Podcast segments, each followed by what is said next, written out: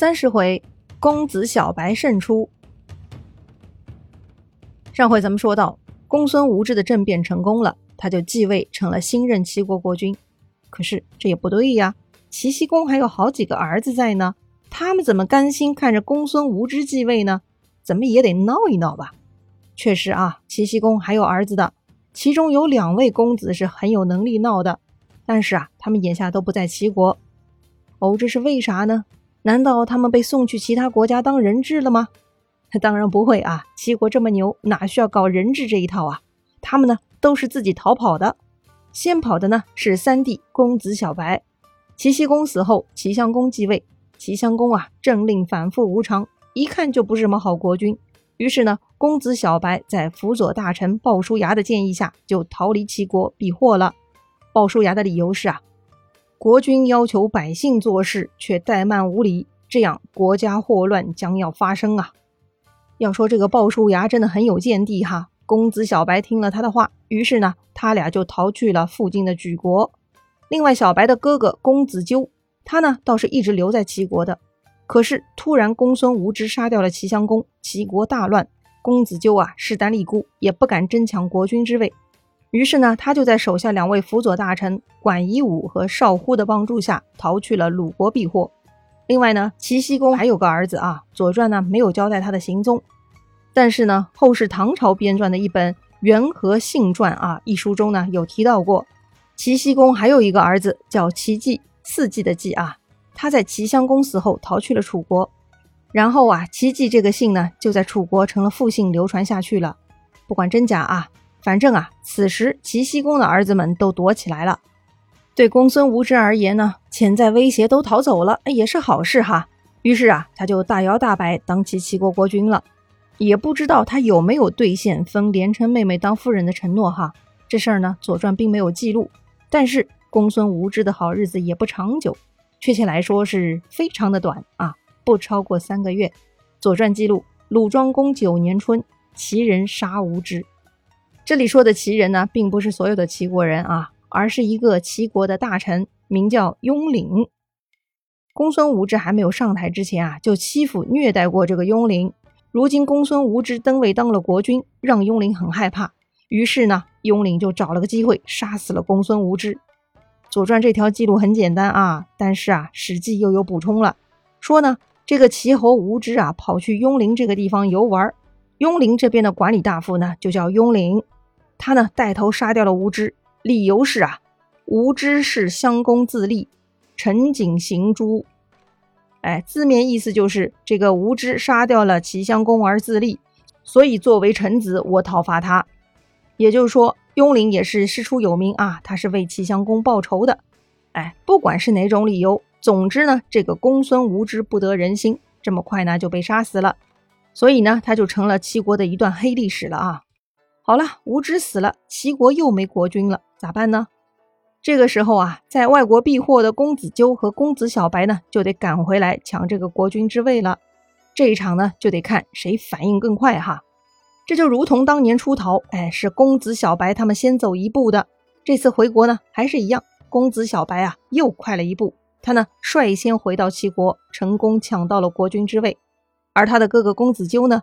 他跑去鲁国嘛，是为了得到鲁国的帮助。鲁庄公呢，也表示愿意支持公子纠。这种支持嘛，咱们都很熟悉了。扶立他国国君，好处是大大的呀。更何况扶立的是齐国国君，哎，简直就是打着灯笼都找不到的好机会呀。鲁庄公他们得到消息呢，第一时间也就护送公子纠出门了。不过呢，或许是队伍太大，又或许是国君出门啊，可以想象，咱们也得挑个良辰吉日吧。反正这么一来就磨蹭了哈，一磨蹭呢，机会就没了。公子小白抢位成功，成了新的齐国国君，也就是历史有名的齐桓公了。听说弟弟已经继位，公子纠呢也不肯放弃啊，索性啊就跟鲁国大军一起准备打回齐国，趁乱抢回国君之位。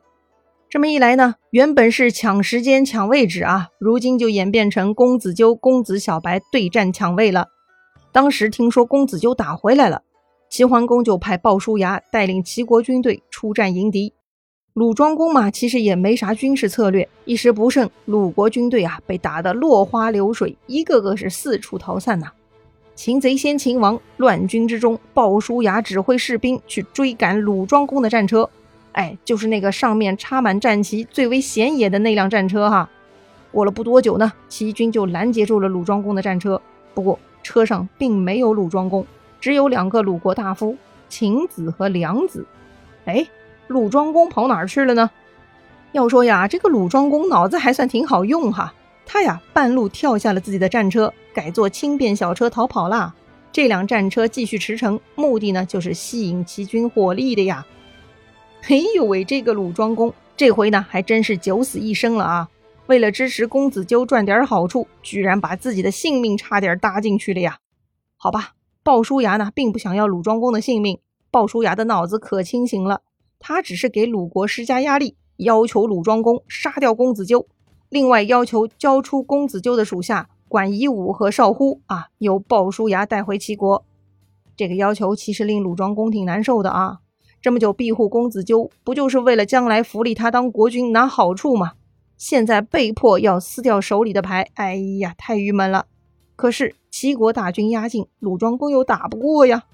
要说呀，在鲁隐公那个年代，鲁国倒是经常参与霸主活动，到处结盟，动不动还出门教训教训其他国家。后来啊，鲁桓公时代这种事情呢就逐渐减少了。如今到了鲁庄公时代，郑国不是霸主，齐国也乱哄哄的，眼下并没有诸侯长，鲁国自己呢也难以担当老大的位置，鲁庄公也没能力找人帮忙一起对抗齐桓公。最终呢，鲁庄公啊决定低头了。听从鲍叔牙的话，杀掉了公子纠。看到主人被杀，公子纠的辅臣少乎觉得没前途了。他呢不想跟着鲍叔牙回国受辱，所以呢也跟着自杀了。那么剩下的管夷吾呢？哎，管夷吾呢就是大名鼎鼎的管仲啊。管仲啊，他没有自杀，他呀愿意被囚禁，送回国接受审判。相比少乎，这个管仲的决定让旁人觉得不耻啊。但是鲍叔牙却很高兴，因为。鲍叔牙心里早有打算了。鲍叔牙带着大军离开鲁国，进入齐国。一踏入齐国疆域，鲍叔牙就把管仲给放掉了。不仅如此啊，鲍叔牙呢回去向齐桓公复命的时候，还向齐桓公强烈推荐管仲，说管仲的治国才能比自己更高强，请齐桓公用管仲当辅佐。要说呀，管仲辅佐公子纠，鲍叔牙辅佐齐桓公，他们明显就是政敌。可是，为啥鲍叔牙如此善待管仲这个政敌呢？不但放了他，还向齐桓公强烈推荐他呢？从鲍叔牙对公子纠毫不留情的实际行动来看，鲍叔牙呢也是做大事的人。但为啥他对管仲如此宽容呢？哎呀，这个鲍叔牙呀，就是管仲的伯乐呀。当然，那个时候伯乐还没出来哈。总之呢，鲍叔牙特别懂得欣赏管仲，管仲的才华呀，也只有鲍叔牙看得出来。有个成语叫“管鲍之交”，说的呢就是管仲鲍叔牙的深厚友情，比喻相知甚深、交谊深厚的朋友关系。虽然《左传》没有详细介绍这俩人的友谊，仅凭鲍叔牙在取得成功之后，还是强烈推荐管仲给齐桓公，就可见他对管仲的认可和关照了。管仲啊，曾经对人说过：“生我者父母，知我者鲍叔也。”管仲把鲍叔牙跟自己的父母放到一起说，也足见鲍叔牙是管仲一生的知己呀。介绍一下鲍叔牙哈，鲍叔牙呢其实姓四，哎，就是褒姒那个四啊。他的父亲呢也是齐国大夫，被封在齐国一个叫鲍的地方，所以啊，这个叔牙呢就以这个封地的地名为氏啊，之后呢就叫鲍叔牙了。他呢就成了鲍这个姓的始祖了，从此天下就有姓鲍的人。不仅如此啊。也因为他天下有了鲍鱼，哎，鲍鱼啊，就是那个高级海鲜鲍鱼啊。原本那个圆圆的鲍鱼呢，叫盾鱼，盾牌的盾啊。确实啊，它长得挺像盾牌的。因为鲍叔牙爱吃，后来呢，炖鱼就被改名为鲍鱼了。看来鲍叔牙也算是高级吃货了哈。再说管仲，管仲呢，其实姓姬，跟周王室是同宗的，算是周穆王的后代。他呢是姬姓管氏。大名夷吾，字仲。管仲的父亲呢，也是齐国的大夫，只是啊，混得不太好，他们家道中落，所以管仲年轻时候家里是很贫穷的。那么这样的两个人是怎么走到相识相知的份上，还成就最高级的友谊的呢？